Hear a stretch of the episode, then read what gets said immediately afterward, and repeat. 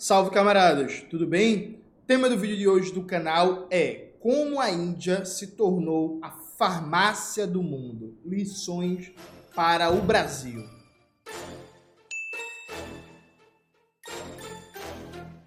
Antes de começar o tema do vídeo do canal, quero muito agradecer a você que ajuda a manter e melhorar nosso canal a partir do apoia -se. Seu apoio é fundamental para a gente continuar o nosso trabalho. Nota, o Outras Palavras publicou uma série em quatro textos sobre a indústria farmacêutica da Índia. Não sei se vocês sabem, mas a Índia é hoje um dos maiores produtores de fármacos do mundo. A indústria farmacêutica indiana é poderosíssima e quatro das dez maiores empresas de genéricos do mundo são indianas. Né? A Índia é conhecida como farmácia do terceiro mundo. Né? Ela é um grande exportador de medicamentos para Ásia, África, América Latina e por aí vai. Então a Índia tem uma potência gigantesca na indústria farmacêutica. E o que é interessante é que a Índia até outro dia desse era colônia, né? Era colônia da Inglaterra, conseguiu se libertar faz nem 100 anos, né? E a Índia já conseguiu chegar nesse papel de a grande farmácia do terceiro mundo. O texto, de outras palavras, sintetiza, sintetiza qual é o caminho que a Índia percorreu. Eu vou resumir para vocês em alguns aspectos. A primeira coisa foi a Índia já é uma população gigantesca, né? Hoje tem mais de um bilhão de pessoas, na época da independência tinha mais ou menos 400 milhões de pessoas, uma mortalidade gigantesca, a indústria farmacêutica e o complexo da saúde do país era basicamente dominado por monopólios estrangeiros da Inglaterra em um processo de descolonização, esses monopólios estrangeiros não queriam se submeter à nova soberania nacional que estava instalada, e desde sempre o governo indiano, com a perspectiva de um nacionalismo terceiro-mundista, na perspectiva dos não alinhados, debatendo o combate às desigualdades de capacidade produtiva de ciência e tecnologia né, no sistema imperialista, reivindicando que as nações do terceiro mundo deveriam se desenvolver, desenvolver indústria, desenvolver capacidade produtiva, desenvolver ciência e tecnologia, melhorar sua infraestrutura, o governo indiano tomou como uma prioridade nacional, tomou como uma prioridade estratégica o desenvolvimento de capacidade nacional de produção de fármacos para combater o altíssimo nível de mortalidade infantil, para melhorar a expectativa de vida, para garantir que aquele país conseguisse se reestruturar minimamente como uma nação sólida né, no período pós-independência. Então foi que a, a Índia fez. Primeira coisa, assim, ela investiu em laboratórios públicos. A base da indústria farmacêutica indiana foi investimento em laboratórios e fábricas públicas. Os monopólios ingleses ou saíram, estavam sabotando qualquer política de soberania nacional, eles investiram na dimensão pública da questão, pensando a dimensão estratégica né, do controle da produção de fármacos para a soberania do país. Então, laboratórios públicos com uma base de uma produção inicialmente de remédios, de medicamentos de baixa complexidade, né, mas importantes para uma população que vivia majoritariamente na miséria. Então, além de laboratórios públicos, buscaram uma política externa conectada com esse objetivo estratégico de ter uma indústria nacional de fármacos. Então, a parceria com a União Soviética, por exemplo, foi muito importante para conseguir transferências tecnológicas, para conseguir crédito, para conseguir intercâmbio acadêmico, para conseguir parcerias estratégicas, por exemplo, instalar uma indústria soviética e é aquela indústria soviética ia transferir tecnologia a partir daquilo ali desenvolver as próprias indústrias indianas de produção de fármacos. Ou seja, definiu, do ponto de vista da política interna, um objetivo estratégico, criou a estrutura pública para dar base a isso, conectada com a política externa que facilitava alcançar esse objetivo estratégico. Ao lado disso, garantiu um investimento público crescente e permanente ao setor, né? Então mudou o governo, mudou partido X, Y. Embora que assim, a Índia nos primeiros, nas primeiras décadas teve uma continuidade institucional muito forte, né? O Congresso Nacional Indiano e tal conseguiu estabelecer ali uma predominância político-eleitoral muito forte. Mas a despeito dos ventos e marés da conjuntura, foi definida uma prioridade estratégica que foi seguida. E esse ponto é fundamental, viu, gente? Porque, veja, sem, sem previsão orçamentária, não tem como fazer planejamento. Eu acho, inclusive, isso é básico, mas no Brasil se anda esquecendo disso, né? Se você tem, por exemplo, uma universidade que quer fazer um projeto de pesquisa importante para descobrir a cura do câncer, por exemplo, ou até algo mais simples, sei lá, você um projeto de pesquisa para descobrir formas mais eficientes de tratar a diabetes ou a malária. Um projeto de pesquisa se mede normalmente na escala de anos, viu, gente? Ninguém faz um projeto de pesquisa para durar três meses, quatro meses. Se você tem um projeto de pesquisa na escala de anos, a consequência prática para esse projeto de pesquisa ser viável, para ele poder dar certo, é você ter uma previsão orçamentária de anos. Não dá para você fazer um planejamento de um projeto de pesquisa do universo de 7, 8, 5, 10 anos, se você não tem certeza se daqui a dois anos vai continuar tendo financiamento para o projeto, tá ligado? Então isso é básico. Investimento público crescente e permanente. E a Índia também estabeleceu algo que é muito importante, que no Brasil a gente não tem, uma política nacional de proteção à produção nacional, impedindo que os monopólios estrangeiros possam impor registro de patentes para brecar o desenvolvimento científico, técnico e de inovações nacionais. Né? A China é muito conhecida como um país que estabeleceu desde cedo uma infraestrutura legal para proteger a sua inovação nacional, né? Então, vou até ler aqui um trecho do Outras Palavras, que ele fala: outro importante passo tomado pelo governo indiano no sentido de orientar de forma soberana a política de fármacos foi a promulgação do essencial. Aí tem o termo em inglês, que eu vou ler em português, né?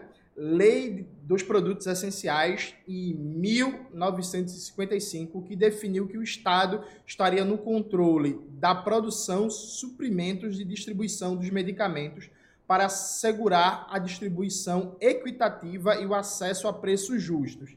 Aí, em 1970, teve uma nova lei de patentes, né, a Indian Patent Act, ou a Lei de Patentes Indianas, que regulamenta de forma muito é, é, é, é anti-imperialista, acho que essa é a palavra, anti-imperialista, a questão da patente nos fármacos na Índia. Por quê? A famosa seção 3D dessa lei de patentes indianas diz o seguinte: não é invenção patenteável a mera descoberta de uma nova forma ou nova propriedade ou novo uso de uma substância já conhecida. Isso parece meio abstrato para a gente, mas é muito simples de entender, galera. Vamos imaginar que tem um medicamento que é um medicamento usado para dor de cabeça, por exemplo. Aí se descobre que uma manipulação da dose desse medicamento pode ser usado também para inflamação.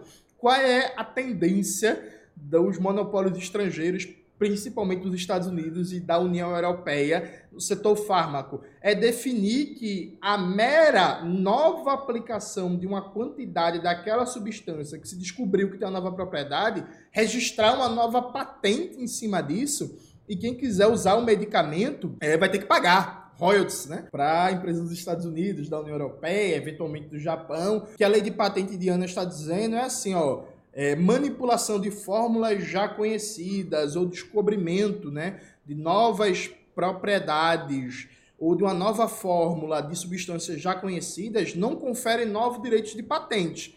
Isso permite que os laboratórios indianos, por exemplo, possam pegar todo o rol de descobertas científicas já existentes na medicina, na bioquímica e por aí vai, e possam testar novas aplicações, produzir novos medicamentos, sem que isso necessariamente gere patentes né, para os monopólios estrangeiros. Ou seja, a indústria indiana, né, nucleada por um complexo público, ela pode inovar dentro dos conhecimentos já postos, dar novas utilidades sem ficar refém dos monopólios estrangeiros. Veja, o Brasil, ele hoje tem condições melhores do que a Índia para fazer tudo isso que a Índia fez séculos passados. Claro que, como mostra inclusive a reportagem de outras palavras, a indústria farmacêutica indiana mudou muito, né? A Índia aderiu ao neoliberalismo, então hoje os laboratórios, as indústrias não têm mais esse protagonismo público, é um protagonismo privado muito grande. A ideia também do preço justo, de uma distribuição igualitária dos remédios, também foi secundarizada, tudo isso, né? Eu vou colocar na descrição do vídeo a matéria para vocês lerem, vocês podem ver o percurso histórico da indústria indiana. Mas note bem, o que a Índia fez foi uma estratégia que é sensacional e ao mesmo tempo ela dispôs de um ativo estratégico, que é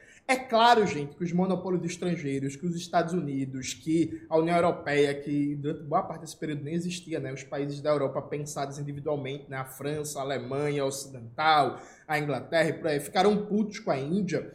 Só que, meu irmão, estamos falando de um mercado consumidor potencial de medicamentos de mais de 400 milhões de pessoas. Então, por mais que as indústrias farmacêuticas dos países imperialistas ficassem putos, fizessem pressão, tentassem sabotagem e tal, nenhuma empresa, gente, nenhuma, nenhum monopólio estrangeiro global vai querer ficar totalmente fora do mercado indiano. Ou seja, quando você tem uma escala muito grande de demanda, você pode manejar e enfrentar os monopólios estrangeiros sem que eles se coloquem na perspectiva de um boicote total, porque para o próprio balanço daquela empresa, para o próprio lucro daquela empresa, ela não pode dispensar totalmente aquele mercado consumidor, que está na base, inclusive, também da estratégia industrial chinesa. Né? A China passou décadas afrontando o direito de propriedade né, do, da, dos monopólios estrangeiros fazendo cópias, fazendo engenharia reversa, os caras reclamando, reclamando na Organização Mundial do Comércio. Normalmente, eu já percebi em vários vídeos do canal, eu quero fa falar OMC, eu termino falando OMS, né? Por isso que agora eu já falei Organização Mundial do Comércio. Aí reclamando da Organização Mundial do Comércio, reclamando com o governo dos Estados Unidos, reclamando com o governo da União Europeia e tal, e briga e briga, só que a China comprou e ao mesmo tempo nenhuma empresa ao mesmo tempo as empresas estavam reclamando, porra, não pode ficar de fora do mercado chinês, um mercado, né, tipo, caramba, gente, de, tipo, hoje um bilhão de pessoas, né, se a gente estiver falando de 30 anos atrás, de 40 anos atrás, 800, 900 milhões de pessoas. O Brasil tem algo semelhante, viu, gente? A gente tem uma possibilidade estratégica que, infelizmente, ou felizmente, vai eh, depender do gosto do freguês, mas, tipo assim, Cabo Verde não tem, Bolívia não tem, Peru não tem, sabe? Que é tipo assim, mesmo, a gente tem um mercado consumidor gigantesco. A gente é um país de 210 milhões de pessoas que tem um sistema nacional de saúde que cobre todo o território, mal ou bem, com problemas, mas cobre todo o território e que garante uma demanda bilionária de compra de fármacos, né, que a gente teria que comprar uma briga de foice, de foice com os monopólios estrangeiros, mas que nenhum monopólio estrangeiro ia defender, por exemplo, um boicote 100% aberto para o mercado brasileiro, porque ninguém vai querer perder o mercado brasileiro. É isso, sim. Então é uma possibilidade estratégica que a gente tem que a Bolívia não tem, que o Uruguai não tem, que o Peru não tem, que a Venezuela não tem, que o Equador não tem. A dimensão do nosso mercado interno, da nossa população, do nosso território, a essência de um SUS, dá uma possibilidade única para a gente. Única para quê? Única para estabelecer uma indústria nacional de fármacos para potencializar o SUS e ser um protagonista global na produção de fármacos, né? Ah, o, o, eleitor do Ciro Gomes que vai estar tá vendo esse vídeo vai dizer que o Ciro Gomes fala muito disso e é verdade. O Ciro Gomes nos últimos anos vem falando muito disso, complexo industrial da saúde. Qual é a situação hoje do Brasil? Veja, o Brasil, como eu disse, está melhor do que a Índia quando a Índia começou. Por quê? A gente tem uma Fiocruz, a gente tem um Agel Magalhães, a gente tem um Butantan, a gente tem os hemocentros, que são públicos, a gente tem, por exemplo, em Pernambuco, o LAFEP, durante a eleição ano passado. Eu falei muito do LAFEP, que há anos que não é feito concurso, que está com orçamento deficitário, está faltando pessoal. A gente tem um complexo de estrutura pública para dar sentido a uma dinâmica, um planejamento de produção nacional de medicamentos que a Índia, quando fez a independência, por exemplo, não tinha, né? Que a Índia teve que criar isso ainda. A gente tem uma vantagem que a gente não precisa nem sequer criar, a gente precisa ampliar, fortalecer, mas já há uma estrutura pública pronta para fazer engenharia reversa, pronta para descobrir novas aplicações de fórmulas, fórmulas de substâncias conhecidas, pronta para fazer um processo de substituição de importação de fármacos. Uma prova disso é que o Brasil, 85% das vacinas utilizadas no Plano Nacional de Imunização já são vacinas produzidas no Brasil. A gente já tem, inclusive, escala, memória científica e expertise para produzir e distribuir fármacos no plano nacional. Qual é o grande problema do Brasil? A gente tem a estrutura pública, a gente tem a demanda organizada via SUS, né, que facilita muito, inclusive, facilita muito a, a uma gestão centralizada das compras governamentais. Então, isso é fundamental. A gente tem um mercado interno poderoso, significativo. O problema está em financiamento público crescente e permanente. Não é possível fazer isso com o novo teto de gastos. Então, hoje no Brasil, há um impedimento de fazer planejamento real. Como eu acabei de dizer para vocês, não dá para fazer um planejamento real de um projeto de pesquisa na escala de 5, 10, 15 anos quando você não sabe a previsão orçamentária. Você não sabe se aquele projeto vai ter financiamento permanente, porque o ente público está amarrado a partir de um novo teto de gastos que foi aprovado esse ano, em 2023. Isso por um lado. Segundo lado, a política externa brasileira é muito errática. A política externa brasileira é muito, sabe, vai, vem, volta, não sei o quê, por aí vai. E não há um sentido estratégico de uso, por exemplo, da parceria com a China. Eu falei isso muito na entrevista que eu dei para o podcast, o Inteligência Limitada. Né? Eu acho que o Brasil usa pouco as possibilidades de parceria estratégica com a China para conseguir é, por exemplo, acordos de transferência tecnológica e de produção nacional de IFA. Né? O que é que é o IFAgem? IFA é um ingrediente farmacêutico ativo, né? que é... Eu não sei explicar os termos científicos, médicos, mas é como algo que faz o remédio funcionar, né? É, é o meio que o GPS do remédio que dá sentido, que faz ele funcionar, o que faz com que ele ative o que ele precisa ativar. 90% do IFA consumido no Brasil, né, das matérias-primas de medicamentos, são importados. Né? O Brasil poderia produzir isso nacionalmente e poderia ser um exportador para outros mercados, né, como o da América do Sul, como o Caribe, como a África e por aí vai. Além disso, vocês terem uma ideia dessa tragédia, o Brasil já teve um protagonismo muito maior na indústria médico, farmacêutica, científica. O Brasil já chegou a produzir 50% dos IFAs que consomem. Hoje em dia, como eu disse, a gente só produz 10%. E a gente tem, eu vou ler aqui um dado para vocês, que é bastante chocante, né? E é dado oficial, viu, gente? Do site do governo federal. O governo federal visa suprir o SUS com produtos e tecnologias locais, além de frear o crescimento do déficit comercial da saúde de 80% em 10 anos. Veja, crescimento do déficit comercial na saúde, ou seja, o que a gente precisa importar para consumir, cresceu 80% em 10 anos, né? uma média de crescimento de 8% por ano. Em 2023, o déficit era de 11 bilhões de dólares. De dólares, de dólares. Hoje, o déficit chega a 20 bilhões de dólares. Veja, gente, a gente tem um déficit de 20 bilhões de dólares. Ou seja, a gente gasta por ano 20 bilhões de dólares para importar né, fármacos, que a gente precisa para o consumo nacional. Ô Maxwell, faz a conta aí, por favor, e coloca na tela 20 bilhões de dólares. Quanto é que está dando em real a cotação hoje do câmbio? Coloca aí na tela aí. Eu vou fazer essa conta agora não, tu vai fazer essa conta aí. Coloca aí para a gente ter a dimensão da tragédia. Então assim, gente, a gente precisa de Aliado a isso, né, além de mobilizar os laboratórios públicos, além de ter outra política que não seja o teto de gastos, porque com o teto de gastos não dá para reverter isso, vem. dá para diminuir um pouquinho, dá para mitigar, dá para reduzir o tamanho da desgraça, mas não dá para resolver a questão. Com o novo teto de gastos, não dá, percebe? É isso, assim. Não dá, não dá, não dá, não dá. Aliado a isso, a gente precisa de um debate nacional de criação de consenso, de criação de politização para sustentar essa política de longo prazo, para se colocar isso como uma prioridade para a classe trabalhadora, para a intelectualidade, para os sindicatos, para os trabalhadores e trabalhadoras da saúde, para os usuários entenderem a dimensão dessa briga, entender a dimensão do enfrentamento e garantir uma política de longo prazo para que, por exemplo, amanhã não venha uma nova Lava Jato e derrube isso. Né? É isso, não dá só para tratar como um assunto tecnocrático, um assunto só de especialista. Ah, fechou aqui no Ministério da Indústria, Comércio e tal, aí se reúne com o presidente da CNI, se reúne com o presidente da Fiesp, chama técnicos ultra qualificados, muito bem treinados da Fiocruz, que é uma das coisas mais fantásticas desse país. Mas beleza, se esse assunto for um assunto só de técnicos, a portas fechadas, a gente não vai conseguir a infraestrutura política, de opinião pública, de conscientização popular para dar uma sustentação a longo prazo, enfrentando a pressão dos monopólios estrangeiros e enfrentando a pressão dos respectivos governos imperialistas.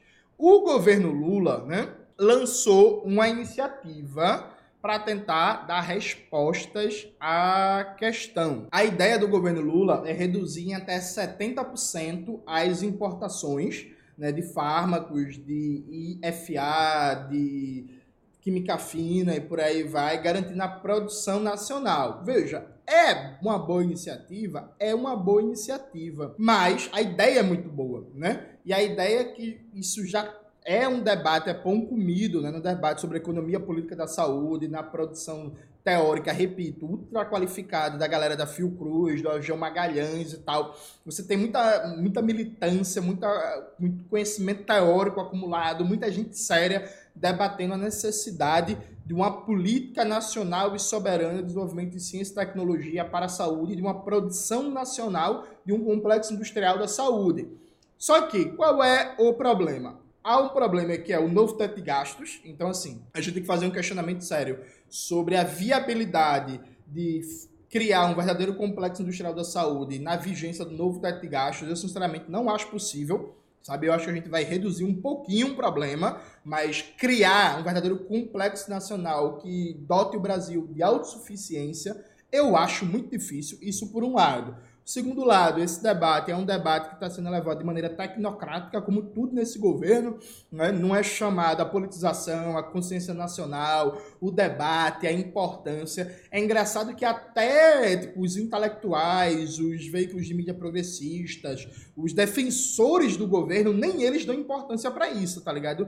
Então, é um tema que meio que acompanha quem é especialista, quem debate, quem estuda. Isso você não cria sustentação popular, sustentação política para os enfrentamentos que isso significa, né? Isso por um lado. Por outro, há um problema de área. Veja, é notícia do próprio governo, viu, gente? O plano prevê um total de 40 bilhões de reais entre verbas para 11 ministérios envolvidos no plano, BNDES, FINEP Fundo Nacional de Ciência e Tecnologia. O governo projeta ainda que 23 bilhões venham da iniciativa privada. O que é que significa? Significa desse total, né? Quando você tira o dinheiro da iniciativa privada, o investimento público por ano está na casa de mais ou menos 5 bilhões só, sabe? Tipo, quando você abre, inclusive, a própria matéria do governo, tipo, o governo deveria, inclusive, até ter uma certa vergonhinha de fazer um negócio desse. Veja, eu vou ler aqui para vocês matéria do próprio governo. Entre o investimento até 2026, serão 9 bilhões previstos pelo novo PAC. Já o Banco Nacional de Desenvolvimento Econômico e Social, BNDES, deve participar com 6 bilhões e a financiadora de estudos e projetos FINEP com outros 4 bilhões. O governo federal ainda prevê aporte de 23 bilhões da iniciativa privada. Veja, eu nem vou debater isso da iniciativa privada, que acho que tem que ver que iniciativa privada é essa que a gente está falando, porque se for os próprios laboratórios, eh, os próprios monopólios estrangeiros do setor fármaco, há que se questionar se vai se criar um complexo nacional mesmo. Mas veja, gente, de verdade, assim, alguém vai falar, ah, João, você só sabe criticar, você não sei o quê, mas vem cá, gente. É sério isso mesmo, que é só 6 bilhões do BNDES? Porra, de verdade, para um negócio que é estratégico para a soberania nacional, é estratégico para a industrialização, é estratégico para o fortalecimento do SUS, é estratégico para a produção de ciência e tecnologia, é estratégico para a qualidade de vida do povo. Só 6 bilhões do SUS, só 9 bilhões do PAC. Então, assim, a gente está falando de um buraco acumulado de déficit comercial na saúde da ordem de 20 bilhões de dólares. Coloca aí de novo na tela, Maxwell, quanto dá isso em reais. E para fazer um programa de substituição de importações, né, que não só pode suprir o mercado nacional, como pode fazer da gente um grande exportador mundial. A gente tem só isso do BNDES, só isso do novo PAC. Tipo, caramba, gente, é muito pouco. É por isso que eu não boto fé, eu não boto fé que esse plano do governo Lula vá resolver o problema, porque tem um novo teto de gastos, porque tem uma política de austeridade, ou seja, a intenção do plano é muito boa. A ministra Nízia da Trindade, né, fez falas muito importantes e tal, tem gente muito qualificada em torno dela, gente inclusive da Fiocruz, gente do Argel Magalhães, gente, sabe, gente séria, gente qualificada, só que, porra, gente, cadê o dinheiro? Cadê o financiamento? Cadê o debate público? Cadê a criação da infraestrutura política para sustentar isso? É muito pouco, sabe? É um, um dos casos, é, o governo Lula, ele está indo no caminho certo em pouquíssimos setores. Esse é um dos poucos setores que ele está indo no caminho certo. Mas quando ele está indo no caminho certo, ele está restringido por uma infraestrutura de governança neoliberal pautada no novo teto de gastos, pautada em austeridade e pautada num governo tecnocrático que não politiza, não mobiliza, não enfrenta, não debate, não esclarece nada. Então a gente pode fazer muito mais e pode fazer melhor nesse setor. A gente pode emancipar o Brasil né, da dependência de fármacos, de medicamentos, de química fina, a gente pode turbinar a capacidade do SUS, a gente pode criar uma indústria nacional potente e poderosa, a gente pode baratear o preço do medicamento, dos medicamentos para o nosso povo, a gente pode melhorar a qualidade de vida do nosso povo, a gente pode tratar doenças, que são doenças negligenciáveis, né, chamadas doenças da pobreza, que os grandes laboratórios dos Estados Unidos, da Europa, não querem dar muita atenção. Só que para isso é preciso coragem, é preciso determinação, é preciso compromisso político, é preciso enfrentar a austeridade, né? É, acho que a gente pode fazer isso, a gente pode cobrar mais, a gente deve tentar mais. É isso, galera. Espero que vocês tenham gostado do vídeo de hoje do canal. Não se esqueça de se inscrever no canal, ativar o sininho, curtir esse vídeo, compartilhar e tudo isso que vocês já sabem. Um beijo e até a próxima.